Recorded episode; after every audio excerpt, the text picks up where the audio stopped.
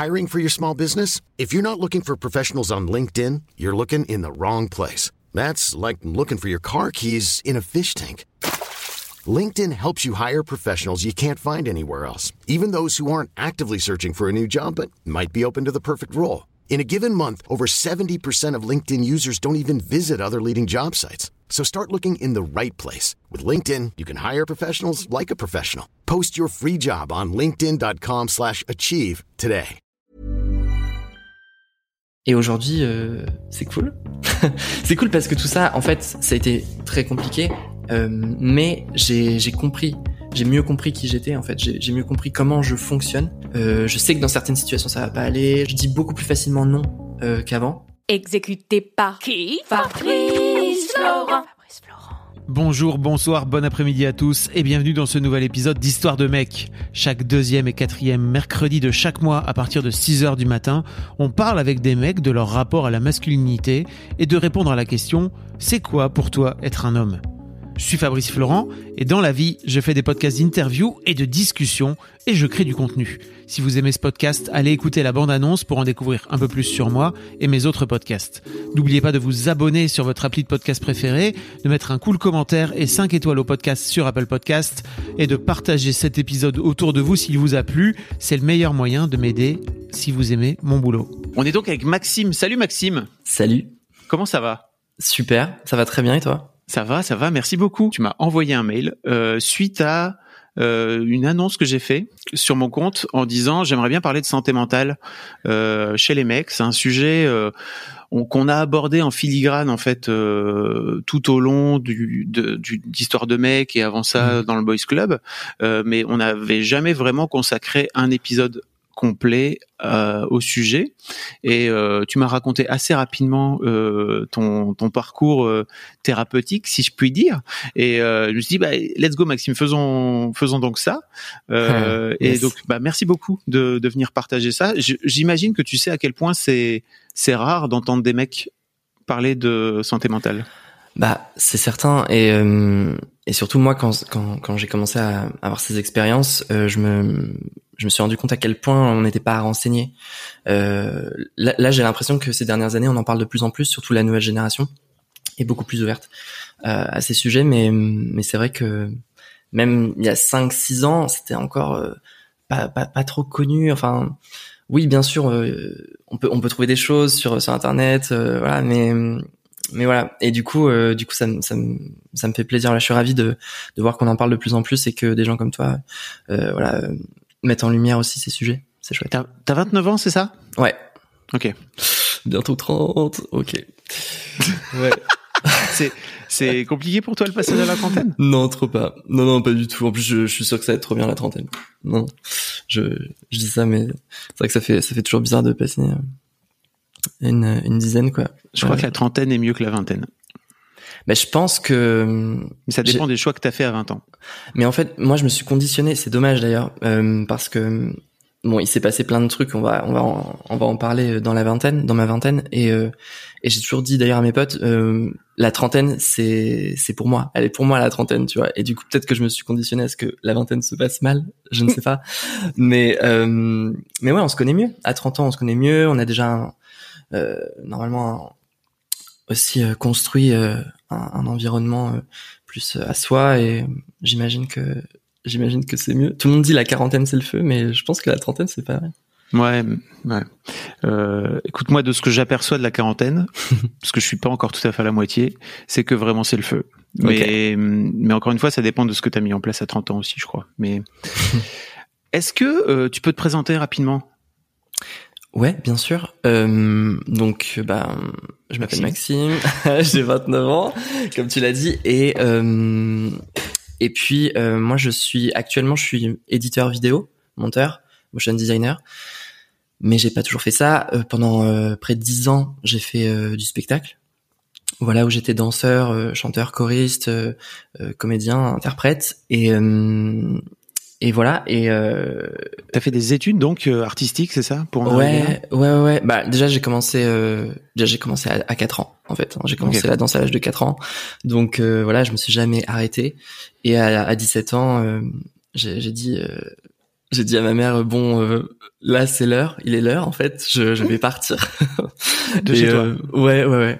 Et euh, pourtant ça se passait très bien chez moi. Euh, enfin avec ma mère il y a pas de souci, mais mais voilà je voulais partir. J'étais à Tours, j'habitais à Tours et euh, et voilà du coup je suis rentré dans une école de danse à, Paris, à l'Académie internationale de la danse qui est voilà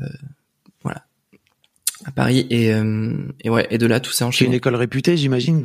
Vu la façon dont tu l'as dit, enfin, je Ah connais bon pas, mais Ah, non, non, euh, non, Quelle c'est juste le nom de l'école. Ok, d'accord. Euh, mais euh, enfin l'AID quoi, l'AID. Ok. Mais l'AID, je me suis dit que ça parlerait peut-être pas, euh, ça veut peut-être rien dire quoi. Donc euh, non non non non, c'est- enfin il y a, il y a des écoles, il y a d'autres écoles très bien, euh, mais euh, ouais. Mais en tout cas cette école m'a m'a permis de ouais de, de me lancer en tout cas.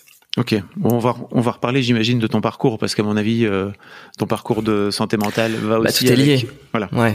Euh, mais clair. avant ça, bon, tu si t'écoutes un peu le podcast, tu connais, mais euh, la première question que je pose à tous mes invités, c'est Maxime, c'est quoi pour toi être un mec? Euh, quand tu m'as appelé, je me suis dit parce que en fait je t'ai répondu très très vite sur le. J'ai j'ai vu ta story, j'ai euh, voilà instinctivement je t'ai écrit, j'ai pas réfléchi. Et quand tu m'as appelé, euh, donc trop content, vas-y let's go on en parle. Et euh, et après je me suis dit attends. Attends il faut que je commence à réfléchir à, des trucs à dire parce que et notamment cette question. Et je t'avoue que je j'y pensé euh, genre pendant une semaine et il y a pas de réponse qui est venue vraiment. Il n'y a pas vraiment de réponse euh, claire parce que enfin il y a plein de trucs mais rien de clair. Et en fait je pense euh, j'en suis venu à la conclusion que euh, je répondrais la même chose si tu me demandais c'est quoi être une femme je pense. Parce que euh, je, je pense qu'être un mec être un homme euh, peu importe en fait c'est juste être euh, une personne qui, qui cherche à donner du sens euh, aux choses à sa vie et euh, qui, qui essaie de construire quelque chose de bien j'espère en tout cas. Et probablement euh, pourquoi pas aussi laisser une empreinte enfin euh, je le vois plus comme un parce que oui il y a des différences hommes-femmes c'est clair mais euh, on les connaît mais hum, mais j'ai plus j'ai- voilà je le vois d'une manière un peu plus générale et je crois que c'est juste euh, ouais être une personne qui cherche à donner du sens euh, à sa vie Mais on- est bien d'accord que toi, en tant que mec, t'as pas Mm. été éduqué de la même façon que si t'avais été une non fille, par exemple. certainement pas non bien sûr Surtout qu'en plus, j'imagine que t'as d'autant plus euh, évolué dans un milieu artistique Mm. où euh, et de la danse où j'imagine il y avait pas c'était pas du foot quoi tu vois C'est pour ça- t'étais entouré d'énormément de femmes j'imagine Ouais, toujours, et toujours. Et d'ailleurs, ça a été un grand truc de. En fait, euh, j'ai dû réapprendre à, à, à avoir, euh, avoir des relations avec, euh, euh, tu vois, des. Je- ça, ça paraît exagéré de ouf, mais, mais en non fait, non non enfin, arrête de arrête de te juger je suis pas non, non, non. dis, mais- dis ce qui se passe Euh, en fait, effectivement, j'ai toujours grandi avec, euh, euh, enfin voilà, à la danse, il y avait que des filles. Euh, voilà, au collège, lycée, euh, euh, ça, j'avais que des amis I, E, S, euh, presque, quasiment. Et euh, et je pense que euh, et voilà. Et du coup, j'ai pas eu, j'ai pas senti forcément. euh, voilà, j'ai évolué dans un monde de femmes, effectivement. Et du coup, euh, c'est pour ça que je peux pas donner une une vraie réponse euh, genre euh, enfin je, je suis pas euh, mais il y a pas de vraie réponse c'est ta Non, réponse à toi qui est sûr, intéressante je te demande pas alors on est aujourd'hui euh, Ah. avec Maxime afin qu'il nous donne la réponse La vraie universelle à cette question que tous les mecs se posent. C'est quoi pour toi être un mec? Non, tu vois, mais en fait, je trouve ça d'autant plus intéressant que tu sèches là-dessus hmm. que j'imagine qu'à un moment donné dans ta vie, dans ton parcours, dans ta, dans, dans c'est ça, dans, dans ta, dans ta vie de gamin adolescent même, tu vois, qui évolue euh, euh, dans un milieu avec que des meufs, etc. Mm. T'as dû devoir te définir d'une manière ou d'une autre, de façon peut-être différente par rapport à tes potes, tu vois, à tes amis IES, comme tu dis. Ouais ouais c'est clair et Je, euh, je- je viens te, je te, je te, je te, je t'asticote un petit peu parce que, en fait, je sens que tu es en train de, d'esquiver un peu la question. ah ouais? Non mais pas de- du tout enfin, tu vois, très simplement, hein, tu vois, mais je me ok. dis, ok, Maxime, donne-moi le vrai truc qu'il y a derrière, s'il te plaît.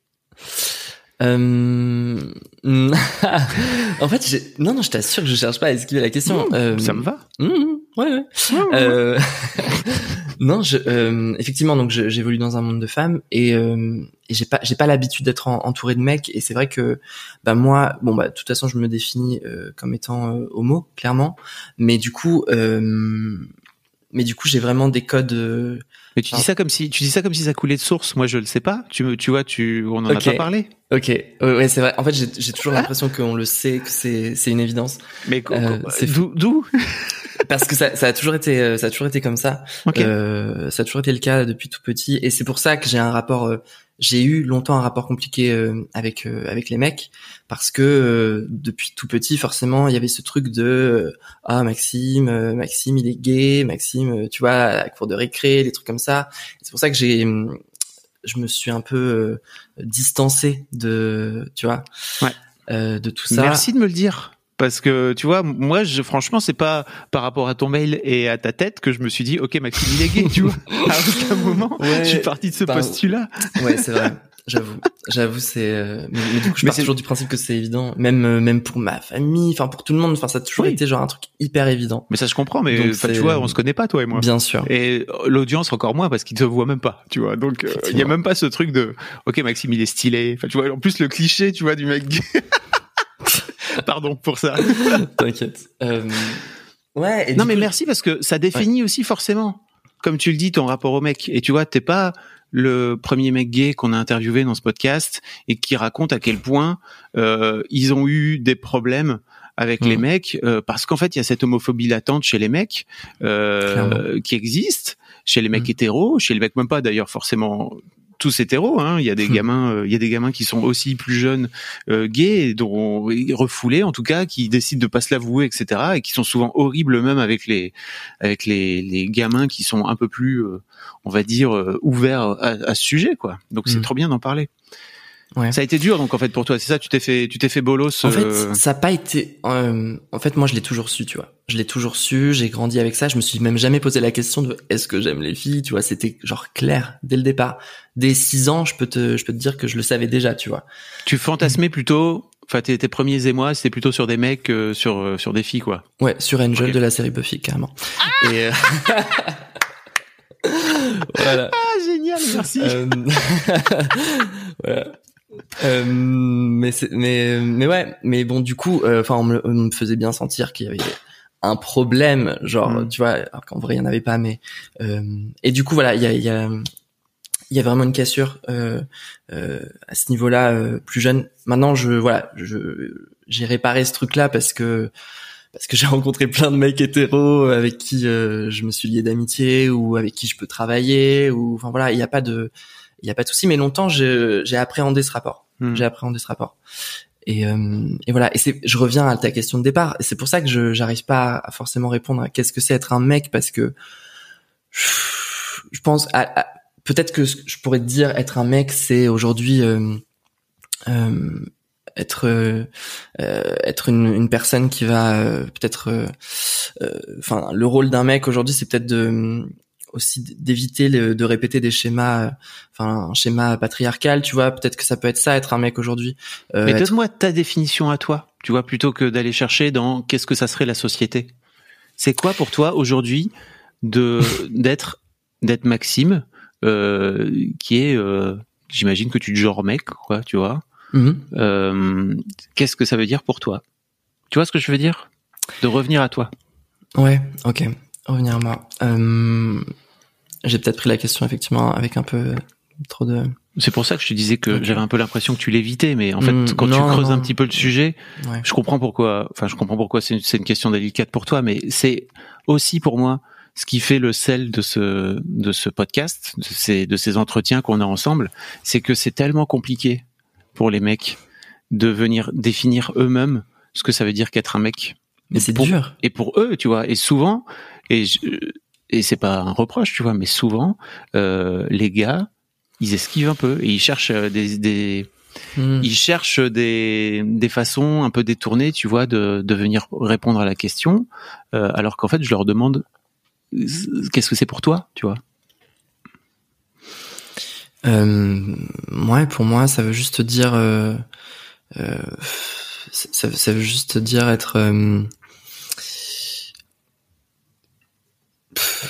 Euh, euh, moi, mon goal, c'est vraiment juste de.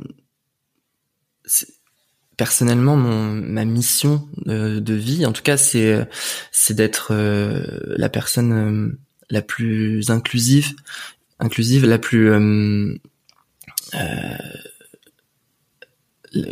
la plus inspirante possible. Et je dis ça sans, tu vois. Euh, T'as le droit. Ouais, ouais. Mais ouais, la plus inspirante possible et, et, être un être un vrai euh, une vraie écoute pour mon, mon entourage, tu vois, euh, c'est euh, c'est un peu c'est un peu mes goals et et, je dirais qu'être un mec c'est c'est juste chercher qui on est, voilà, qui on est vraiment et et aller vers ce qui nous fait du bien et faire du bien autour de soi quoi, tout simplement, je crois que Merci. OK, on cuttera jusqu'à ce moment-là quand tu poses la question. Pardon, mais parce que non, non, mais je sais, mais je vois, tu comprends à quel point les dix premières minutes de de l'interview, elles sont hyper intéressantes. Hmm. Parce que déjà, tu me dis que t'es homo, tu vois, et qu'en fait, euh, comme si ça paraissait normal pour toi, et rien que ça, c'est tellement génial, tu vois. Je trouve que on en est, tu vois aussi. Je trouve ça génial qu'en 2021, pas, ouais. voilà, tu vois, t'as pas besoin de le cacher ou peu importe. Hein, je, je renvoie euh, les gens. Je sais pas si t'as écouté cet épisode dans l'histoire de Daron euh, d'un mec qui a 74 ans et qui s'est caché toute sa vie et qui là depuis euh, 5 ans vit en couple avec un gars qui a genre 22, 23 ans. Euh, Histoire de fou. Mais je vais aller écouter ça. Non, je l'ai pas et, écouté. Et qui euh, en fait qui découvre tout simplement euh, la vie de mec homo en fait euh, au 21e siècle, là où il s'est caché pendant des pendant pendant des, des, des, décennies quoi, tu vois tout simplement. Donc euh, donc ouais, je mettrai le lien dans les notes du podcast si ça vous intéresse parce que franchement cet épisode euh, il est il est assez fou. Bref, tout ça pour dire c'est pas pour faire la promo de mon truc mais je trouve que c'est hyper intéressant euh, les dix premières minutes et la façon dont on tourne un peu autour du pot avant de venir parler de toi et merci de te livrer en fait parce que ça fait aussi partie du jeu. Les gens le savent pas forcément mais en plus on est à distance donc ça ça biaise un peu le ça biaise un peu le truc. Normalement, je suis dans le canapé, euh, on aurait pris un petit café ensemble, on aurait un peu brisé la glace, tu vois. Et c'est le genre de truc qui est un peu plus compliqué à faire quand on est euh, quand on est à distance. Mais merci beaucoup. Pour pour revenir euh, au sujet qui nous intéresse et au sujet de de la santé mentale. Mm. Tu me disais que en fait, t'as alors je, je lis ton mail, hein, tu vois, mais encore une fois, j'ai, non, mais tu vois, tu dis euh, pendant dix ans, j'ai évolué dans l'univers du spectacle vivant et j'en étais très heureux. Du moins, c'est ce que je pensais. Au mm. fil des années, un changement s'est opéré dans ma tête et j'ai vécu l'amère expérience de l'anxiété généralisée jusqu'au point où mon cerveau a dit stop en majuscule. Comment un mec comme moi, si, si joyeux et si énergique, a pu en arriver là? Mes problèmes de santé mentale ont pendant des années dicté mes choix et j'ai clairement subi la situation. Pour me relever, il m'a fallu apprendre qui je suis vraiment, apprivoiser mes peurs et opérer des changements à 180 degrés. Ça pose le truc. Fin du podcast. Euh, merci de nous avoir écoutés. Euh, ouais. ouais c'est c'est ça peut paraître dramatique écrit comme ça mais euh, mais mais c'est la vérité mais mm. mais, mais c'est vrai donc tu racontais que euh, t'as donc euh, t'as fait tu fais tu fais de la danse, euh, danse, chant, c'est ça euh... Ouais ouais ouais. Et, euh, et, voilà. Et du coup, je me suis retrouvé sur des sur des comédies musicales et du cabaret, et voilà, des trucs comme ça. Et c'était c'était trop cool. C'était trop trop bien. En vrai. Et t'as fait ça de tes 10 enfin professionnellement de 17 à euh, là 20 28 euh, euh, ouais 28 T'as tout, tout plaqué il y a un an, quoi. En fait, j'ai, enfin, ouais, 27, 28. J'ai, j'ai vraiment arrêté fin 2019. En fait, je, je, savais déjà avant que je voulais arrêter. Euh, j'ai, mais c'est difficile. C'est difficile de se détacher de quelque chose que tu connais depuis tant d'années. Et, et, puis j'ai toujours connu que ça. Et j'ai, j'ai toujours voulu faire que ça. En plus, euh, plus ou moins, euh, tu vois, depuis tout petit. Et c'était clair dans ma tête déjà. Donc, Okay. Donc voilà, mais mais c'est accumulé euh, tout un tas de tout un tas de choses qui qui qui ont fait que finalement c'est devenu plus du tout fun. ok. Euh, ouais. Qu'est-ce qui fait que ah, déjà j'ai une question à te poser, mais tout à l'heure tu me tu me parlais de ta mère. Ouais. Euh, Et où est-ce que ton père, il est dans le, il est quelque part dans ta vie? Euh, Il était quelque part dans ma vie. Mon père, il est décédé euh, il y a presque trois ans. maintenant. Ok. Euh, dans quelques semaines. Et euh, et ma mère, par contre, ouais, ouais, ma mère est très présente.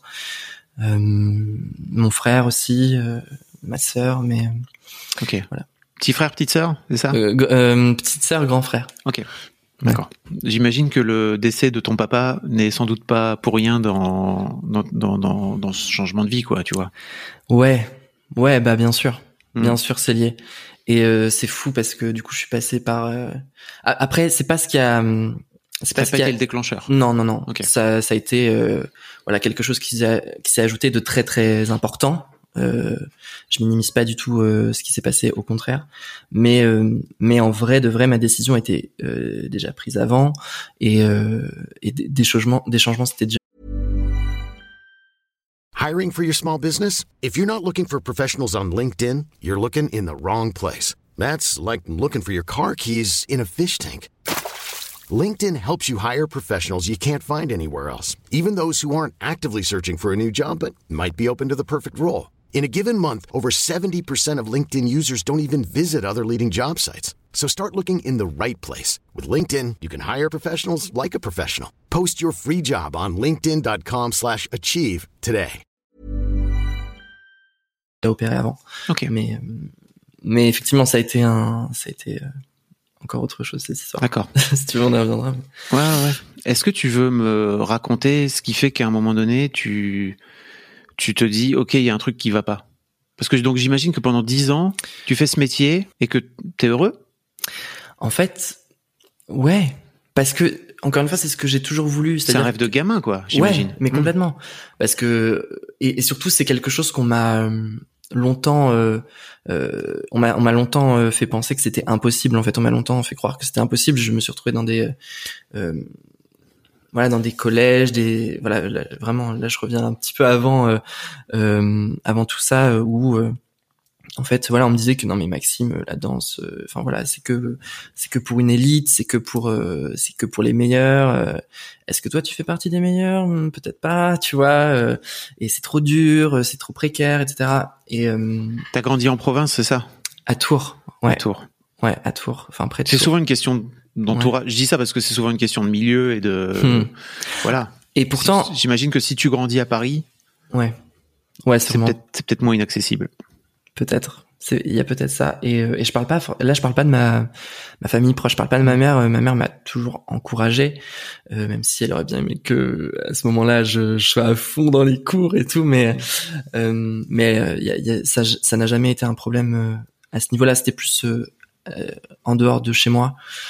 Euh, voilà, parce que j'étais dans des collèges souvent privés d'ailleurs et catholiques. Euh, alors que ma alors que ma famille pas du tout mais ma mère Mhm. s'était dit que voilà je, je serais sûrement un, un meilleur élève en étant dans ces établissements spoiler ça n'a pas fonctionné mais euh, mais bref et c'est vrai que ouais je me suis retrouvé euh, devant euh, ouais vraiment face à, à- fa- fa- face à un, un monde qui me disait euh, non quoi Euh, non ça va pas être possible. Alors euh, c'est compliqué parce que genre t'es homo c'est compliqué parce que euh, tu veux faire la danse non mais Maxime euh, voilà. Euh, et du coup très vite j'ai développé un espèce de puis après il s'est passé d'autres trucs au niveau de tu vois de la famille des histoires de machin. Et très vite je me suis retrouvé avec un sentiment très très fort de un, un besoin de un besoin d'y arriver, un besoin de me prouver à moi-même que c'est possible et puis euh, Prouver aux autres aussi, peut-être, non? En ah ouais, mais surtout prouver Mm. aux autres, surtout prouver aux autres, euh, prouver à mon père, euh, tu vois, enfin genre ça c'était un gros truc que je j'ai réalisé mais bien plus tard qu'en fait tout ça je l'ai fait. Ton père était plutôt contre, c'est ça Ta mère qui t'encourageait? Ton père était plutôt Bah. à, à te retenir? Un petit peu, oui, en fait, oui, parce que bon après, euh, je vivais avec ma mère parce qu'ils se sont séparés, j'avais 6 ans, et euh, donc euh, donc voilà, j'étais surtout avec ma mère, mais mais mon père effectivement, lui, il voyait plus, euh, voilà, il voulait que je fasse un truc dans le dans, dans en pharma, tu vois, enfin euh, pas du tout, euh, pas du tout mon délire, mais bon, euh, Un vrai métier, entre guillemets. ouais, ouais, ouais, un vrai métier. Ok, Mais je peux comprendre, euh, voilà, il, il s'inquiétait aussi, il voulait que, voilà, bon, ok. bien sûr. Mais euh, mais voilà. Et, et, déjà en fait il s'est passé des micro trucs qui ont fait que euh, je me suis senti blessé par euh, par tout ça. Parce que parce que voilà on, on me laissait pas m'exprimer être qui je voulais vraiment enfin ça paraît dramatique encore une fois en vrai évidemment il y a des histoires pires que la mienne. Mais mais la vérité c'est que c'est que voilà quand quand t'es jeune quand quand t'es homo et que t'as un rêve et qu'on te dit que c'est non, bah voilà, c'est pas, c'est pas, c'est pas cool. c'est pas. Je me permets juste de te dire parce que je crois que c'est vraiment un truc ouais. qui, qui arrive beaucoup chez les mecs et d'autant plus quand euh, quand t'arrives en thérapie et je crois que d'une manière générale c'est assez humain, mais t'as toujours à un moment donné le réflexe de te dire, et moi ça a été mon cas quand je suis rentré en thérapie, de me dire en fait il y a pire ailleurs, tu vois, il y a des gens qui, mmh. il y a des gens qui ont, pour qui c'est vachement plus dur d'une manière générale. Et en fait il y a toujours pire. Et j'ai juste envie de dire aux mecs qui nous écoutent, peut-être que tu as l'impression qu'il y a pire et qu'en fait euh, de ce fait-là t'as pas forcément besoin de te plaindre ou d'être malheureux dans ta situation, mais c'est pas du tout une raison. Parce qu'en fait euh, c'est pas parce qu'il y a pire ailleurs que forcément ça va mieux pour toi quoi. Voilà, je me permettais de de te dire ça parce que je crois que c'est un truc très masculin en plus. c'est vrai. Et ce que tu dis, je me, je, je, me le dis et je le dis souvent à des, quand je parle avec des gens qui, qui me racontent des trucs et qui sont là, ah, mais j'arrête pas de me plaindre. Et non, en fait, effectivement, je suis d'accord avec toi. Euh, chacun à notre niveau, euh, euh, ouais, je comprends et je, je, suis tout à fait d'accord avec ça. Euh, je vais je vais arrêter de de me justifier. non, en mais en fait c'est intéressant parce que ça permet d'avoir, enfin tu vois, de pouvoir euh, avoir ce genre de Mm. ce genre de discussion aussi. donc, pardon, excuse-moi. Non, non, non, j'allais dire que ça va recommencer, sache-le, dans l'épisode, ça recommencera. je, suis très comme ça, de toute façon. Ok. Donc tu, donc, ok, donc le feu à l'intérieur de toi pour te dire, ok, c'est vraiment un truc que j'ai envie de faire pour me prouver à moi et aussi aux autres que euh, je vais réussir, quoi. Mm. Voilà. Et du coup, je me suis, euh, je me suis vraiment conditionné, euh, presque persuadé que c'était ça et rien d'autre, tu vois. Et en fait, euh, donc j'arrive sur Paris, euh, je rentre dans cette école, l'AID, et euh, et là, du coup, tout va assez vite parce que je commence à passer des auditions et puis je suis pris sur un premier spectacle et puis après j'enchaîne, etc. Et et en fait, je me rends compte petit à petit que bah c'est c'est vrai que c'est dur, c'est dur et en fait la la difficulté de tout ça, euh, c'est pas tellement le fait de danser, je veux dire l'acte en lui-même, c'est pas c'est pas ça qui est le plus difficile finalement, c'est euh, c'est tout ce qu'il y a autour, c'est euh, c'est d'être en fait seul dans une ville où tu connais personne, c'est de devoir euh, tout d'un coup euh, gérer euh, ton loyer, gérer gérer tout un tas de trucs que en fait on t'apprend pas forcément quand t'es ado ou quoi et t'arrives dans la vie adulte t'es là ah ok ok ok bon bah let's go mais surtout le vrai truc c'est que en fait quand quand t'es artiste freelance ou que voilà tu passes des auditions t'es jugé en permanence en fait et là, c'est le c'est le vrai nœud du problème. Enfin, premier nœud du problème pour moi, je pense, c'est que euh, c'était euh, un peu trop violent, je pense pour moi. C'est-à-dire que voilà, t'arrives dans une pièce, euh, t'as tout un panel de gens qui te regardent s'ils sont pas sur leur fiche, qui t'écoutent euh, s'ils sont pas en train de se dire un truc sur le candidat d'avant. Euh, et c'est très voilà, il y a un truc très très bizarre de constamment être devoir justement prouver et devoir euh, voilà et genre euh, euh, c'est moi qu'il faut prendre je suis là genre et, et, tout ce processus en fait il est hyper violent parce que parce qu'on te dit quand même souvent non même s'il y a des oui il y a aussi des non et c'est normal et ça fait partie du jeu. Mais et, et au départ je le vivais très bien il y avait pas de souci. Après quelques années en fait ce, ce processus m'a un peu épuisé je dois avouer parce que parce que aussi du coup je suis rentré dans un système où je cherchais à plaire. Et, euh, je pense que c'est un truc que euh, j'en ai parlé euh, avec d'autres d'autres artistes tu vois et c'est un truc qui revient souvent. Du coup on essaie de on, cherche à plaire on cherche à, à, à, devenir un truc tu vois qui qui est pas forcément nous mais qu'est-ce qu'on attend de nous.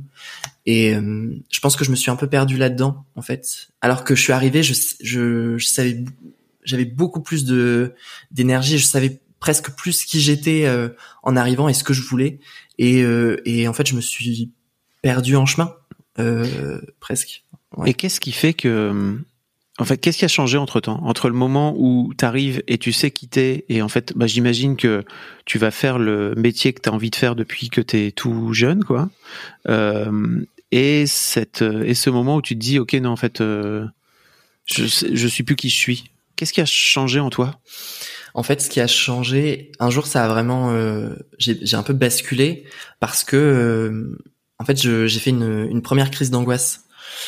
Si tu veux, euh, j'étais chez moi et et là, je me suis mis à je me suis mis à, faire une, une crise d'angoisse très très très très violente et bon en, en réalité en fait j'étais en train de fumer tu vois j'étais en train de fumer un joint. Ouais. et euh, et là je je commence à plus trop sentir mes jambes plus trop sentir mes bras et tout. Je me dis what? Qu'est-ce qui se passe? Et en fait euh, je me dis bon ça a été enfin ce que je, ce que je consomme ça a dû être coupé à un truc très mauvais. Peut-être que voilà enfin grosse panique grosse panique. Je me dis ça m'était jamais arrivé tu vois. Alors je fumais de temps en temps mais mais euh, mais jamais j'ai eu ça bref donc j'appelle un médecin je dis voilà ce qui m'arrive euh, j'ai ces symptômes tac tac tachycardie euh, j'ai la vision qui se trouble etc à ce moment-là je sais pas que c'est une crise d'angoisse enfin que c'est un, plutôt un bad trip euh, disons euh, dans ce cas-là mais euh, mais je comprends pas. Je me dis qu'il y a un truc très très très mauvais. Donc je vais à l'hôpital enfin ils me conseillent d'aller à l'hôpital donc je, je vais à l'hôpital de Neuilly et euh, ils me prennent tout de suite. Bon non c'est rien en fait. Tout va bien c'est juste voilà. Ok je me dis ok c'est pas grave euh, voilà Ils ça te arrive. disent que c'est une crise d'angoisse ou En fait, ils me disent, non, ils me disent, et euh, j'ai vu sur leur fiche, il y avait écrit, entre parenthèses, je sais pas si j'étais censé le voir, mais ils avaient écrit bad trip, entre parenthèses, tu vois, genre.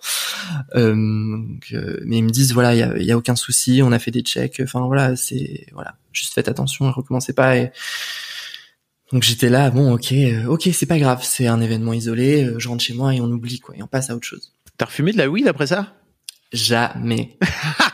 une fois, une fois, et je me suis reparti dans une crise pas possible, donc euh, ça a été terminé. Euh, en tirant deux tafs. hein. Hmm. Donc, euh, donc non, non, c'était vraiment fini. Et euh, bref, je rentre chez moi, événement isolé. Ok. Et là, euh, plusieurs semaines se passent, genre deux trois semaines. Je vais à Londres chez un pote et euh, on, on passe une soirée. Ok, on fume pas, on boit pas beaucoup. Enfin, il y a rien. Et le lendemain de cette soirée, je me lève. On va, on va faire des courses, truc tout bête. Et, euh, et là, j'ai la vision qui, voilà, je, je flanche complètement, mais complètement. Et là, remême symptôme, repareil et mais, mais pire encore un truc qui m'a couché complètement euh, je pouvais pas me lever en fait j'arrivais pas à me lever j'arrivais pas à manger j'arrivais je je faisais que trembler enfin c'était euh, c'était assez euh, intense euh, même lui enfin il était vraiment très choqué euh. enfin c'est voilà c'est assez euh, ça peut être assez impressionnant Bien même sûr. si on sait au final qu'une crise d'angoisse, on le sait que euh, bah il va rien se passer de grave parce que c'est c'est qu'une alerte en fait. Enfin c'est voilà c'est ton corps qui se met en alerte. C'est ce sont des symptômes qui peuvent être très puissants. Voilà selon la situation, selon la personne, euh, ça ça se manifeste de de manière euh, assez différente. Mais euh, mais voilà et en fait je réalise à ce moment-là que ben c'était pas qu'un événement isolé et du coup euh, je rentre plus tôt que prévu. Euh, je, je prends un, voilà, je prends un co un, un cowork. Non Maxime, tu n'es pas au travail. Euh, je prends un cowatt et, euh, et et je rentre chez moi et, et là je vais voir un médecin et je dis bon voilà en fait ce qui se passe. Et là il me dit bah en fait voilà vous faites de l'anxiété etc. Et euh, et parce qu'en fait suite à cet événement ça, ça se reproduisait tous les jours. Alors Oh. que ouais ouais tous les jours sauf- alors que je faisais rien et ça pouvait euh, alors de, de manière plus ou moins violente mais ça pouvait être genre cinq fois six fois par jour euh, des, des moments de crise euh, hyper intenses et en fait euh, bah je voilà à ce moment-là je comprenais pas et je vais voir un médecin et il me dit bah voilà il faut commencer un traitement euh, pour que pour que vous voilà pour que euh, pour que vous pas pas que vous guérissiez ça mais pour que voilà pour pour vous aider etc et moi je pensais que c'était un peu la solution euh, miracle. En fait j'étais là bon bah ok je vais le faire. Du coup euh, j'avais jamais eu de traitement comme ça assez important. Alors euh, voilà. Hum, Qui t'a filé quoi Des antidépresseurs ou? Euh, ouais et un anxiolytique en fait. Et euh, que je devais prendre pour euh, enfin au départ je devais prendre les deux pour euh, parce que euh, genre l'antidépresseur c'est un truc qui est euh, qui euh, qui, a, qui qui met du temps euh, enfin ton corps met du temps voilà à l'accepter et il faut le il faut l'équilibrer avec euh, voilà un anxiolytique pour euh, pas que c'est l'effet inverse euh, souhaité au départ. Bref, c'est tout un truc. Je ne suis pas médecin, je, Mm. je vous invite à oui, oui, à consulter les professionnels. ouais hein, voilà. Et puis tout ça n'est que mon expérience avec tout ça. Euh, mais euh, mais ouais et du coup je me dis bon ok effectivement effectivement ça m'a aidé ça ça a été mieux. Ok euh, l'été passe je suis là bon bah c'est bon ça y est je suis guéri. Euh, oui Maxime tu es guéri. Euh, et du coup euh, médicament, c'est une béquille. en fait, voilà. Mais ça, je l'ai compris plus tard. Mm. Euh, je l'ai compris plus tard que ça allait pas, euh, ça allait m'aider à peut-être aller de l'avant au départ, mais ça ne, ça ne résoudra pas le Mm. problème de fond. Bref, donc je repars sur Paris. Ok, euh, j'ai la niaque, euh, c'est bon, euh, ça va aller. Euh, là, je fais un contrat. euh, je fais un contrat. C'était, j'ai recommencé à Disney. Euh, c'était à Disney et euh, bref, je fais mon contrat trop bien, trop trop cool. Et euh, et à la fin de mon contrat, pareil, paf, euh, rebelote, je replonge dans un truc de tourbillon de euh, voilà 4, 5, 6 fois par jour. Je me mets à faire des grosses crises. euh, je sais plus comment faire. Euh, mes amis ils savent pas trop comment m'aider parce que qu'est-ce que tu veux faire Qu'est-ce que tu veux faire? Et t'es Euh, encore sous médoc, là? Malgré les médocs, tu... Alors non. Ah, ok. À ce moment-là, Entre temps, t'as arrêté. non non non ouais ouais. C'est-à-dire que j'ai Ok. j'ai j'ai j'ai fait ça quelques mois. Ça allait mieux. Et quand ça allait mieux, je me suis dit bah c'est bon. Voilà, j'en ai plus besoin. Hmm. Let's go. Bon, j'ai peut-être arrêté un peu vite. Euh, certainement. Euh, j'ai pas, j'ai pas trop, trop, euh, j'ai j'ai pas trop euh, fait attention à ça. Euh, J'avoue. Hum, donc rebelote, etc. euh, re, re, re-angoisse, etc. Et du coup, euh, là, je me dis bon, ok, là, il y a un vrai souci en fait. Là, il faut, faut poser les cartes et il faut réfléchir. Qu'est-ce qui va pas? Il faut aller chercher vraiment, euh, tu vois, il faut aller chercher le problème de fond parce que en fait, c'est pas juste en surface. Moi, je pensais que c'était vraiment un truc qui pouvait arriver dans, voilà, dans la vie. En plus, j'en avais parlé celui avec mon père et il m'avait dit oui, moi aussi, j'ai une période comme ça euh, dans ma vingtaine, mais euh, c'est passé et puis voilà. Ouais. Et Euh, mais ton papa t'a pas dit, alors tu sais, moi je suis allé en thérapie et en fait, euh, je suis allé voir un psy. mais parce et- que je crois qu'il l'a pas fait. Je Bah pense oui, bien sûr. Non mais je sais qu'il l'a pas fait. C'était une vanne. Ok. Je suis Bien sûr qu'il l'a pas fait degré. parce qu'en fait, Ouais. euh, enfin je je sais pas. Après je, je connais pas la vie de ton père, mais bien sûr. Et j'allais justement te demander qu'est-ce qui fait que pendant ce temps-là, t'as toutes ces crises d'angoisse, etc. Mm. Et que tu te dis pas, tiens peut-être que la solution, ça serait d'aller voir une personne et de rentrer dans une forme de thérapie, quoi. Alors j'y ai pensé, mais je j'ai j'ai naïvement peut-être euh, cru que que j'allais juste m'en sortir tout seul. Mhm. Et j'avoue que j'avais tellement d'objectifs, tellement de, j'étais tellement sur ma lancée et j'étais sur une bonne lancée. Euh, Professionnellement, tu veux dire? Ouais, ouais, Mhm. ouais, ouais. Et du coup, euh, et en plus j'avais des propositions et les, et du coup je je voulais pas m'arrêter en fait. Je voulais pas m'arrêter. Euh, Oui, t'étais en train de, ça marchait ton plan, c'est-à-dire que Ah bah plus, complètement. C'est-à-dire que ok j'ai j'ai ok euh, je suis arrivé sur Paris assez rapidement ok euh, prouver aux autres c'est bon check. Mhm. ça c'est bon. Prouver à moi-même que je peux le faire hmm, check ok je peux Prouver à papa? Euh, check gros check parce qu'en plus il était venu me voir sur un spectacle enfin c'était dans une belle salle et j'étais très fier qu'il vienne me voir dans cette salle et je me suis dit ok euh, Maxime full win euh, t'es sur ta lancée c'est bon rien ne peut t'arrêter. Lol. Euh... ouais bien sûr. Et euh, et du coup euh, ouais en fait je lui en ai parlé. Et effectivement je pense que lui ne l'a pas fait. Je pense qu'effectivement ça a dû passer pour lui. Mais euh, peut-être euh, j'aurais jamais le fin mot de cette histoire. En tout cas ça m'a rassuré. Alors aussi le fait qu'il me dise que bah lui aussi en fait euh, que c'est- il y a eu un passage dans sa vie. Et je me suis dit ah bon ok. Ok. Euh, du coup voilà c'est un passage. Ça peut arriver à, d'autres gens. Et puis et puis on passe à autre chose du coup je me retrouve euh, je me retrouve euh, à ce, moment-là en train de de me dire bon ok euh, donc là on est après le contrat Disney on est euh, nouvelle année où euh, là ça recommence et je me dis bon ok. Et là effectivement je je me dis je vais je sais déjà que je vais pas rester sur Paris. Je le sais déjà. Donc il faut que je mette en place des trucs. Il faut que je mette en place des trucs pour continuer à faire ce que j'aime mais de façon safe euh, parce qu'en fait ce qui me bloquait c'était de me sentir aussi euh, je me je me sentais enfermé en fait je me sentais enfermé dans un truc qui était pas moi je me sentais euh, j'avais l'impression de d'être qu'un interprète euh, de la vision de quelqu'un d'autre, de la chorégraphie d'un autre, de la mise en scène de quelqu'un, tu vois, et de plus de plus m'exprimer moi. En fait, j'étais euh, pour rappel, un pantin quoi. Ouais, un petit peu, mais enfin un interprète. Ce qui est très bien, ce qui est très bien, euh, c'était juste pas pour moi en fait. Voilà, voilà, je, je c'est tout. Euh, donc si on revient juste à ce qui s'est passé avant quand je suis arrivé, j'étais en mode euh, il faut que je dise des choses, il faut que je sois là, tu vois, besoin de, de me montrer et de prouver. Et au final, je me retrouve à euh, présenter euh, les autres, quoi. Tu vois ce que je veux dire quelque part. Euh, je comprends. Bref. Et euh, et voilà. Et en fait, après, je, je commence une thérapie donc, et je me rends compte que. Qu'est-ce qui t'incite à passer le cap? Bah euh, tout simplement le fait que je sois, je sois retombé dans, dans un truc euh, hyper angoissant. Et, euh, et j'y avais déjà pensé la première fois sauf que je m'étais dit bon non, non, non, ça va passer. Et là je me suis dit bon bah non en fait c'est non c'est maintenant. Euh, et puis ma famille aussi m'a incité à le faire. Euh, notamment ma mère euh, surtout qui enfin c'est très c'est très dur dans ces cas-là pour la famille ou l'entourage parce que tu sais pas tu sais pas quoi faire enfin ils savent pas quoi faire et et ça je l'ai compris plus tard en fait je ils pouvaient rien faire et moi, je leur en voulais un peu. Enfin, je- j'en voulais un petit peu à ma mère au fond de moi, même si je lui en voulais pas vraiment. Mais il y avait un truc de. Mais pourquoi est-ce qu'elle peut pas m'aider? Je comprends Pourquoi pas. tu m'aides pas maman? Mais Parce oui. que tu es désormais un adulte. Et que- Déjà, mais déjà, alors déjà, ça c'est sûr. Et puis surtout, en plus, elle faisait énormément de choses pour m'aider, en vrai. Donc euh, c'était, c'était, c'était pas très juste de, même si je le pensais pas très très fort, je le pensais un petit peu quand même. Et euh, Puis il y a que toi qui peux t'aider.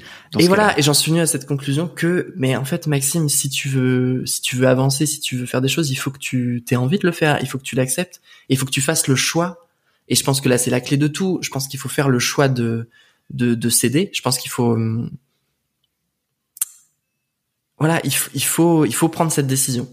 Il faut prendre cette décision, et tant que, tant que tu prends pas cette décision, il se passera rien, ou tu vas, tu vas stagner, tu vas stagner pour tout, mais et notamment pour ce genre de choses. Euh, le, le fait de dépasser son angoisse, etc. Enfin, personne va, tu vois, tu, peux avoir euh, des proches qui t'écoutent, tu peux avoir des proches qui qui t'accueillent si ça va pas, euh, enfin voilà. Mais euh, mais voilà, il se passera, il se passera rien si toi, au fond de toi, tu tu décides pas d'aller de l'avant. Et, et du coup, c'est ce que j'ai fait à ce moment-là. Je me suis dit, ok, allons de l'avant. Euh, j'ai passé mon bac parce que j'étais parti du lycée. euh, Ah yes. Ouais. Et je me suis dit bon, euh, allez, c'est le moment du bac. Là, je crois que c'est. euh, T'as quel âge. À ce moment-là, j'ai 27 ans. Ok. 26 non, 26, 26 quand je passe mon bac. 26. Et euh, et du coup voilà, je passe mon bac, je passe mon permis parce que je me dis potentiellement je vais être en, soit en province, soit en région parisienne pour aller bosser, mais il faut que je sois dans un, environ- un environnement calme. Et c'est là que je décide plein de trucs. En fait, je décide de, euh, je décide d'arrêter de, de boire de l'alcool. Euh, ok, je bois plus de café, je bois plus de, je bois plus de thé non plus. Euh, ok, euh, les sodas, on évite, euh, on évite euh, trop le sucre. Euh, J'évite de manger euh, tel aliment parce que ça peut me rendre anxieux. Euh, voilà, il faut que je sois dans tel cadre de vie. Il faut, enfin vraiment, je commence à mettre en place des trucs euh, un peu poussés euh, pour euh, pour rendre l'expérience de aller sur Paris et bosser le plus le plus relax possible. Parce qu'à ce moment-là, je continue quand même d'aller faire des spectacles à droite à gauche, tu vois. Je m'accroche, je m'accroche, le mec s'accroche. Euh, Bah c'est pas évident de renoncer à ton projet de à ton projet de toute ta vie quoi. mais c'est chaud. Mais Mhm. c'est super dur parce que. Qu'est-ce que tu fais après? Mais qu'est-ce que je fais après? Et surtout, bah, eh, pourquoi, pourquoi tout ça a un sens? Euh, Ma mission, si tu veux, alors, on fait une parenthèse mission. Ma mission de base, c'était non seulement de prouver, blablabla, euh, voilà, on en, on en a parlé, mais c'était surtout de pouvoir donner aux gens, euh, d'une manière ou d'une autre, j'avais besoin de, de donner quelque chose aux gens qui les aident, euh, comme moi, petit, vraiment tout petit, ce qui m'a inspiré d'ailleurs à, à ça, euh, ce qui m'a mené à ça. euh, j'ai été énormément influencé par des voilà par certains artistes, par certains vidéoclips, par euh, par des prestations scéniques, par euh, voilà euh, même des séries télé, enfin des choses qui m'ont vraiment- Angèle quoi dans Buffy. Angel, voilà, c'était un crush. Mais euh, pour le coup, euh, non mais pour le coup c'est vrai que euh, je, je rigole, mais je rigole pas. hein. C'est c'est une, c'est une vraie anecdote. Hein. Je, vraiment- je me- je me doute. Hein, tu te doutes. Oui. Ah oui. Euh, bref. Et, et donc j'avais vraiment besoin de redonner ce truc-là. Ok, j'ai très vite compris que il fallait que je fasse ça. Euh, voilà, proposer un, proposer une, une création, quelque chose qui, qui va inspirer les gens, qui va les aider à se sentir mieux, qui, qui va être un refuge même pour eux. Euh, une béquille. C'est toi qui disais ça, euh, je crois en début de Mm. podcast, une, espèce de béquille. Et, et en fait, c'est ça. C'est, c'est le truc. euh, voilà, c'est un peu le goal de ma vie. Hein, euh, je t'avoue. Bref. Et donc du coup, je me suis dit, euh, si si j'ai pas ça, qu'est-ce que j'ai à offrir en fait? Qu'est-ce que j'ai à offrir? Bah et donc je me suis dit, il faut que il faut qu'il se passe quelque chose. Et, euh, et voilà. Et je me suis mis à je me suis mis à tester plein de trucs et à, à, à, me replonger dans des dans une thérapie, enfin vraiment euh, vraiment à fond, euh, avec quelqu'un qui m'a qui m'a beaucoup aidé à à comprendre quelque chose, euh, notamment que tout ça, toute la danse, tout ça, finalement c'était qu'un c'était qu'un chemin euh, vers euh, vers le but ultime qui était d'inspirer ou du moins d'aider d'aider les gens. Et, et moi je croyais que la danse c'était la passion en fait. Et en fait non, c'était pas ça la passion. La danse c'était un instrument euh, vers ce truc-là. Bref, mais il m'a fallu du temps pour le comprendre et l'accepter. Et c'est ce qui m'a aidé à passer à autre chose, qui fait qu'aujourd'hui, euh, je fais de l'édition vidéo, tu vois. Et en fait, j'ai toujours la même passion, j'ai toujours le même but, mais euh, plus de la même manière, plus du tout de la même manière. T'es derrière la caméra déjà. En fait, ouais, Tu vois, t'es pas, t'es plus devant. non, non, non, exactement. Et ça m'a et le fait d'accepter ça et de le faire, ça m'a déjà enlevé un poids énorme. Parce que plus la pression de l'image, parce que du coup t'as plus besoin de faire, euh, euh, t'as plus besoin de ressembler à un truc ou du coup il y avait, parce que oui il y avait tout un truc d'image aussi en fait, il y avait tout un truc de, euh, en plus moi pour le coup j'ai tendance à prendre du poids assez vite, donc il fallait que je fasse tout le temps attention, voilà, euh, euh, plein de trucs, euh, voilà il faut que tes dents elles soient bien, il faut que tes Mm. cheveux soient bien. Alors bon, du coup, on est mal parce que je, je n'en ai plus. Euh, hein. Pour les gens, pour l'audio guide, euh, tu t'es rasé la tête. ouais, bah ouais. Du coup, euh, assez rapidement d'ailleurs. T'es chauve? T'es en train Euh, de devenir chauve? Hmm, je crois que oui. Hein. Je crois qu'on est, je crois qu'on est là-dessus. hein. Me semble-t-il. Comment Hmm, tu comment tu l'as vécu? Franchement, très bien. Je le savais Ouais. puisque mon père a perdu ses cheveux très Ah, jeune. yes. Mon frère a perdu ses cheveux très jeune, donc je savais que j'étais le suivant sur la liste. Euh, donc pas de souci. euh. Bref. Et en fait, voilà, de faire cette thérapie, je me suis rendu compte de plein de choses, mais qui s'étaient passées avant, qui avaient eu un poids énorme sur moi. Et en fait, on en revient au truc de d'échappatoire, de béquille, de ce qui m'avait aidé petit. Ça m'a aidé à voilà à, à, à bloquer des trucs, mais à pas pas les gérer en fait, à pas les gérer. Et du coup, j'ai longtemps fait ça. Tu vois, je me suis longtemps euh, Tu t'es mis en carapace. En Ouais. voilà. Ouais, ouais, ouais. Et en fait, à un moment donné, c'est trop. C'est juste trop euh, pour une personne. Il faut, il faut gérer ses émotions. Il faut les laisser, euh, voilà, nous traverser et, euh, et les exprimer. euh, voilà, c'est hyper important. C'est Et- fou quand même parce que, excuse-moi, Ouais. je te coupe, mais que tu euh, aies bloqué ces émotions alors que t'étais sur un chemin de sur un chemin artistique, si tu veux. Euh, je me dis waouh, co- comment t'as fait? En fait, euh, bah, j'étais vraiment en mode warrior et j'étais euh, en mode euh, euh, et, et en fait j'ai j'ai dans la danse j'ai une, une énergie assez forte, assez puissante et je pense que c'est là que j'exprimais pas forcément dans dans l'histoire que je raconte ou les mots que que j'utilise, mais euh, dans l'énergie que je donne Ok. j'ai une énergie très incisive, presque violente. Et en fait, c'est clairement, euh, c'est clairement toute cette violence que pff, que je relâche. euh, c'est clairement ça. Sauf que c'est pas très sain. Euh, c'est pas tout à fait sain. Et du coup, euh, du coup, forcément, à un moment donné, ça suffit plus quand même. Ça suffit plus. Et et euh, il faut gérer, il faut gérer des traumatismes passés. C'est quoi les traumatismes Enfin, si c'est pas trop rentré dans ta vie privée pour le coup, mais c'est quoi les traumatismes que t'as Euh, que t'as dû gérer et qui t'ont Enfin, quand tu disais quand j'étais gamin, j'ai je me suis mis en mode carapace et tout? Bah parce que déjà, comme j'ai rapidement évoqué, il y avait quand même des histoires de famille, tu vois, assez lourdes. Euh, pour le coup, je vais pas rentrer dans le détail de ça, mais euh, parce qu'en plus ça n'engage pas que moi, donc euh, voilà. Et euh, c'est tellement, euh, c'est tellement euh, violent que euh, j'étais un, enfin, en plus on a vraiment voulu me protéger de plein de trucs. Et du coup, on m'a aussi un peu euh, mais j'ai quand même absorbé. J'ai quand même absorbé, j'ai vu, j'ai entendu des trucs et euh, et du coup ouais. Et du coup très peu étonnant. Hein. Non mais tu sais les, les parents qui veulent protéger les gamins et en fait les gamins c'est pas des robots quoi tu vois tu tu peux pas leur couper euh, l'ouïe la vue et l'intégralité des sens euh, ils perçoivent quand même des choses quoi tu vois. C'est certain. Après je comprends pourquoi euh, et en l'occurrence pourquoi ma mère l'a fait et je pense qu'à sa place j'aurais certainement voulu faire la même chose et c'est normal. Et en plus ça a fait quand même que j'ai passé une enfance assez cool finalement euh, enfin ça m'a quand même épargné plein de trucs horrible. Bon, il se trouve qu'aujourd'hui, voilà. Mais euh, mais en tout cas, j'ai quand même traversé euh, des trucs beaucoup plus facilement grâce à ça.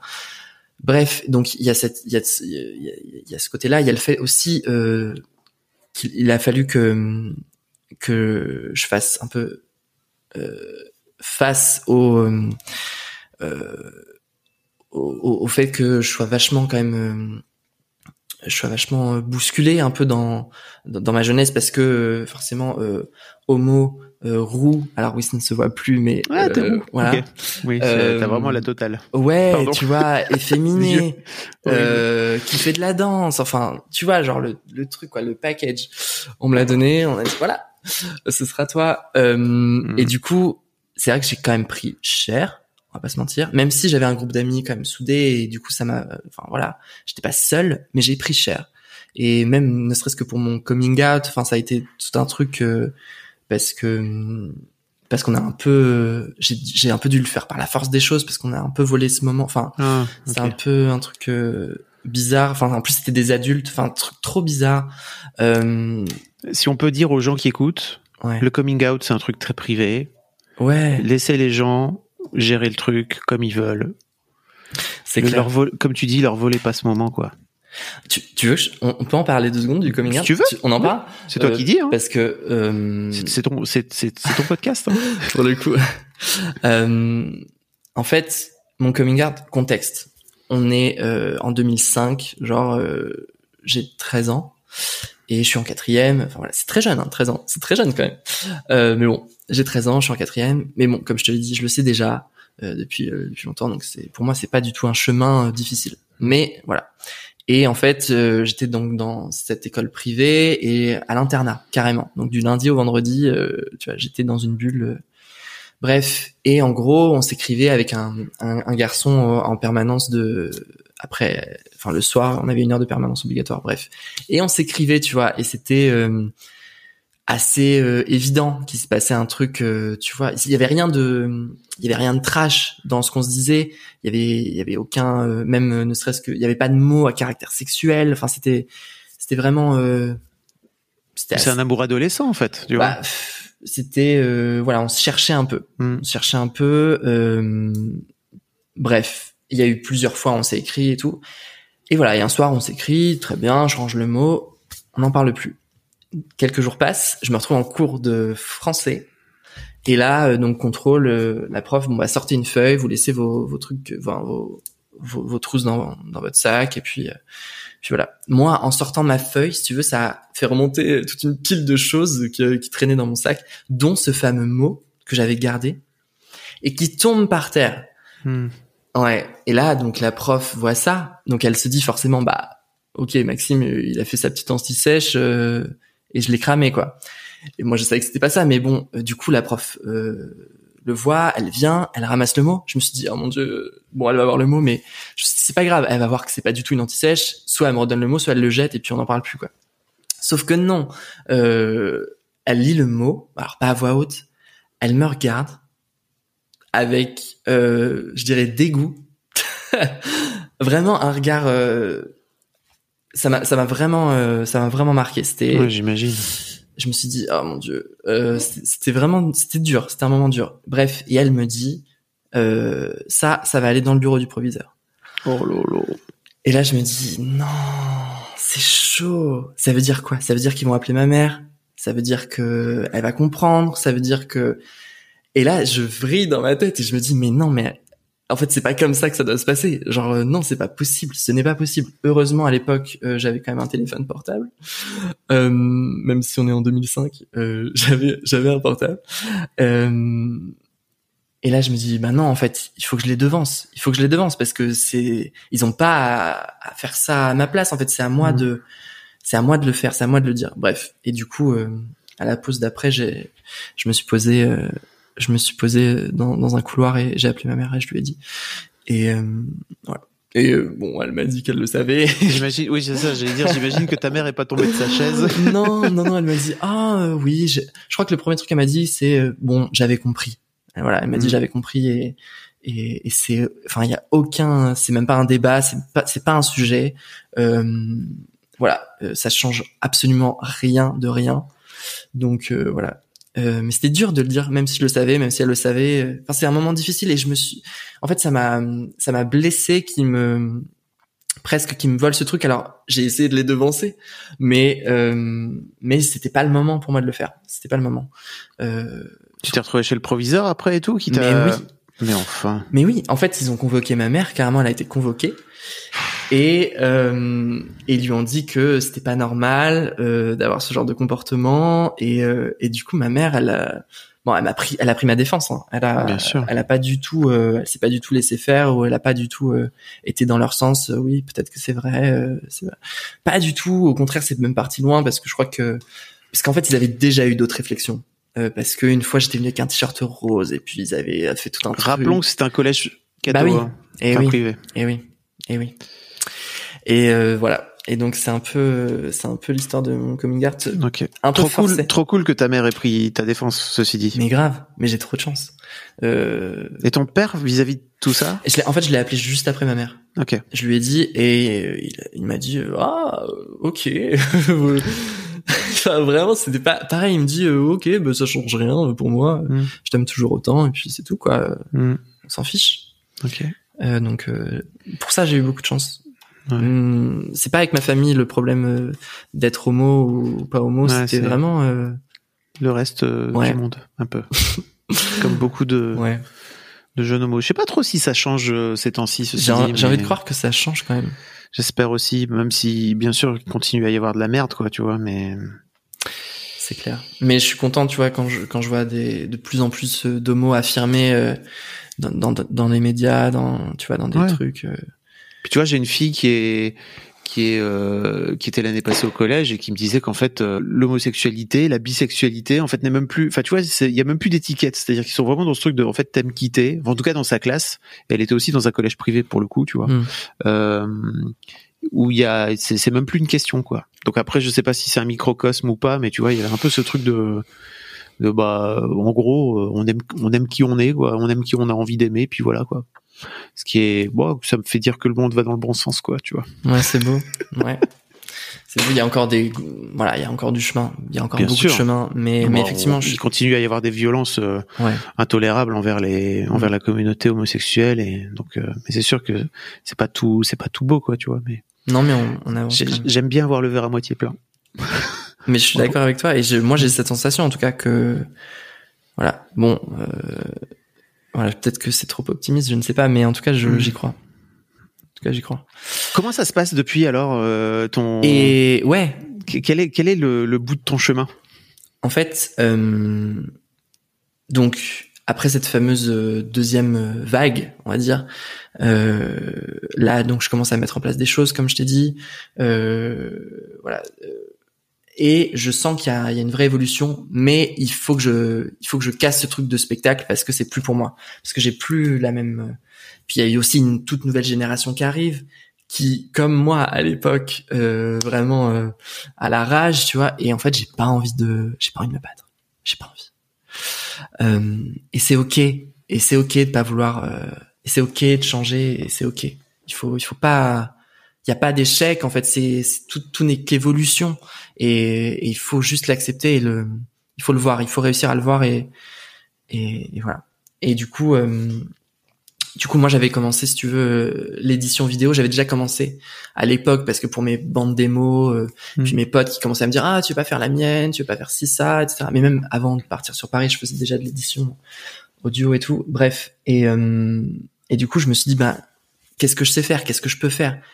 Et quelles sont mes autres passions? Et ça c'était numéro uno sur la liste tu vois.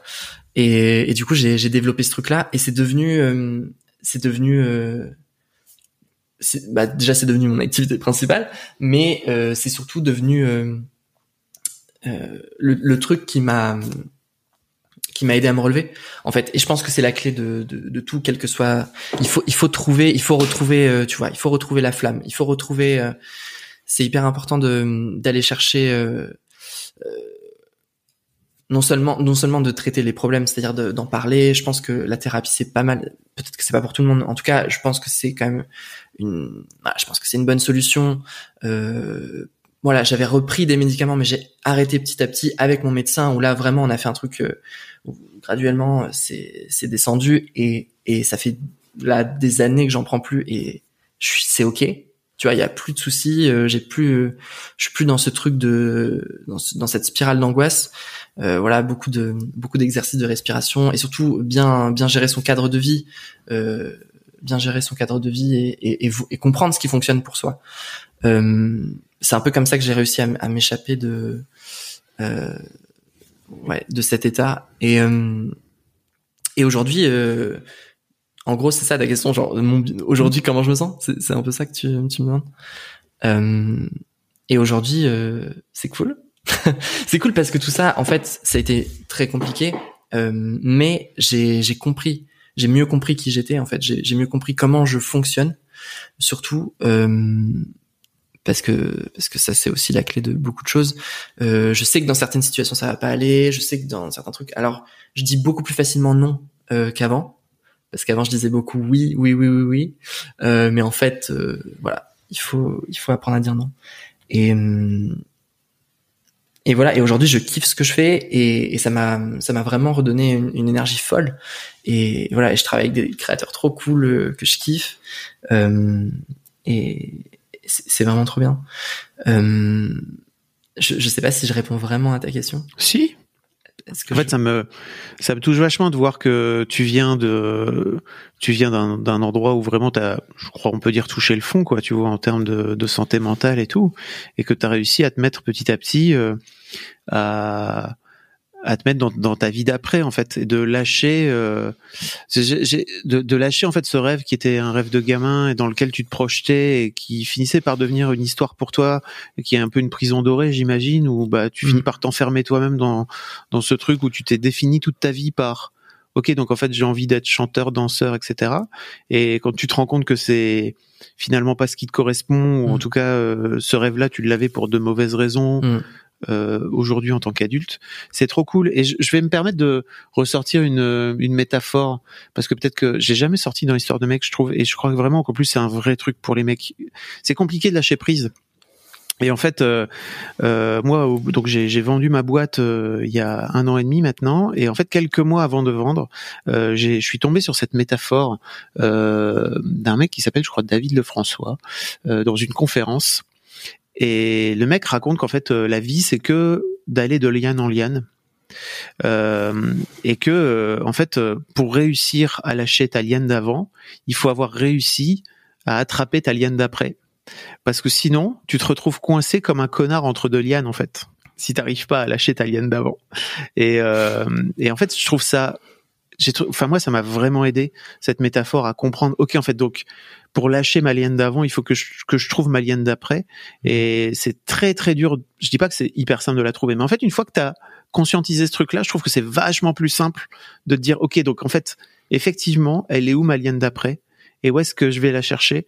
Et je crois que dans la vie, on ne cherche que ce qu'on trouve d'une manière, on, ne trouve que ce qu'on cherche, pardon, je fais toujours, on, on trouve que ce qu'on cherche d'une manière générale.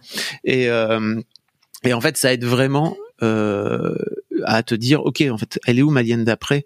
Parce que c'est sûr que si tu restes attaché toute ta vie euh, à ta liane que tu avais avant et en fait que tu as envie de quitter c'est super dur de de continuer dans cet élan là en fait. Et je trouve ça génial que tu aies réussi à trouver ta liane d'après en disant ok bah c'est quoi les trucs qui me vont plus euh, l'image etc bah, peut-être que je peux faire exactement la même chose euh, que je peux transmettre la même émotion par un autre média quoi et notamment le montage quoi.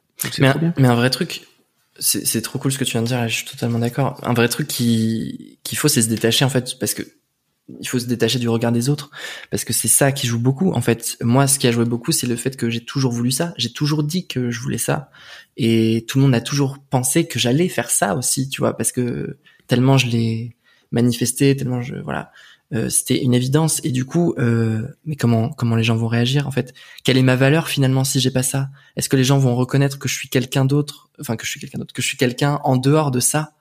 Euh, Et pour soi-même aussi, est-ce que est-ce que je suis quelqu'un d'autre? En, en, dehors de ça euh, Voilà, il faut. Je pense que la clé de de ça, c'est aussi de se détacher du regard des autres. C'est hyper important, euh, mais pas facile. Pas facile du tout. C'est chaud. Merci beaucoup, Maxime. Franchement, c'était. Est-ce qu'il y a des choses sur lesquelles je t'ai pas amené, dont tu aurais aimé parler? Non, non, non. Euh, ouais. En ce moment, euh, on peut parler de mes projets. non, bah, tu veux. Euh, est-ce que non, mais tu veux. Est-ce que s'il y a des gens qui veulent travailler avec toi en tant que monteur, ils peuvent te contacter quelque part? Euh, Bah, euh, carrément. Euh, hmm. Vous pouvez me, vous pouvez me contacter euh, sur euh, Instagram peut-être? Ok. Instagram, ouais. Maxime le Couturier ou je le mettrai dans les notes, hein, je mettrai le lien si tu veux. Bah écoute, c'est gentil. Mais en tout cas, je voilà, euh, juste pour conclure là-dessus, je suis vraiment content parce que je travaille avec des créateurs très très cool. Euh, vraiment, euh, je, je, suis hyper, euh, je suis hyper heureux. des créateurs comme Alexis Minkela de, de Tribu Indé, okay. qui, est, qui est vraiment, qui est vraiment un mec qui fait des trucs super. Ouais. et, et, notamment et, euh, et je, je, je, suis très content. Je, je, parle de ça parce que c'est c'est ça a été un truc important cette année pour moi qui m'a aussi aidé euh, parce qu'il a fait un bootcamp qui m'a qui voilà qui m'a aidé à développer mon activité. Et, et voilà c'est tout ça pour dire que voilà il faut aussi aller chercher euh, un peu de l'aide. ouais voilà ouais ouais en fait ouais on peut, euh, c'est pas grave. Voilà, mais euh, n'hésitez pas à aller chercher des choses nouvelles en fait. Plutôt c'est ça. Euh, ok. Voilà. Merci Maxime. Merci à toi. Pour ton partage, c'était vraiment très touchant ton histoire. Merci, merci de m'avoir écouté. Merci beaucoup pour votre écoute. Avant de nous quitter, si vous avez aimé ce podcast et cet épisode, merci de lui mettre un commentaire sur Apple Podcast et 5 étoiles de préférence. C'est le meilleur moyen de le faire connaître. Vous pouvez faire comme Macha Chose qui a écrit comme toujours avec les podcasts de Fab Florent, on a l'impression d'être une petite souris. Les invités sont intéressants, tout comme leur parcours de vie. On rit, on s'interroge, on apprend, et on apprend aussi sur soi. Merci Fab, tes podcasts sont inspirants. Eh ben merci beaucoup, ça fait plaisir. Et si vous voulez faire comme elle, vous vous rendez sur Apple Podcast et vous cherchez Histoire de succès directement dans votre appli ou sur votre ordinateur. Merci beaucoup à vous et rendez-vous jeudi matin à la même heure à partir de 6h du matin dans votre appli de podcast pour un nouvel épisode d'Histoire de succès.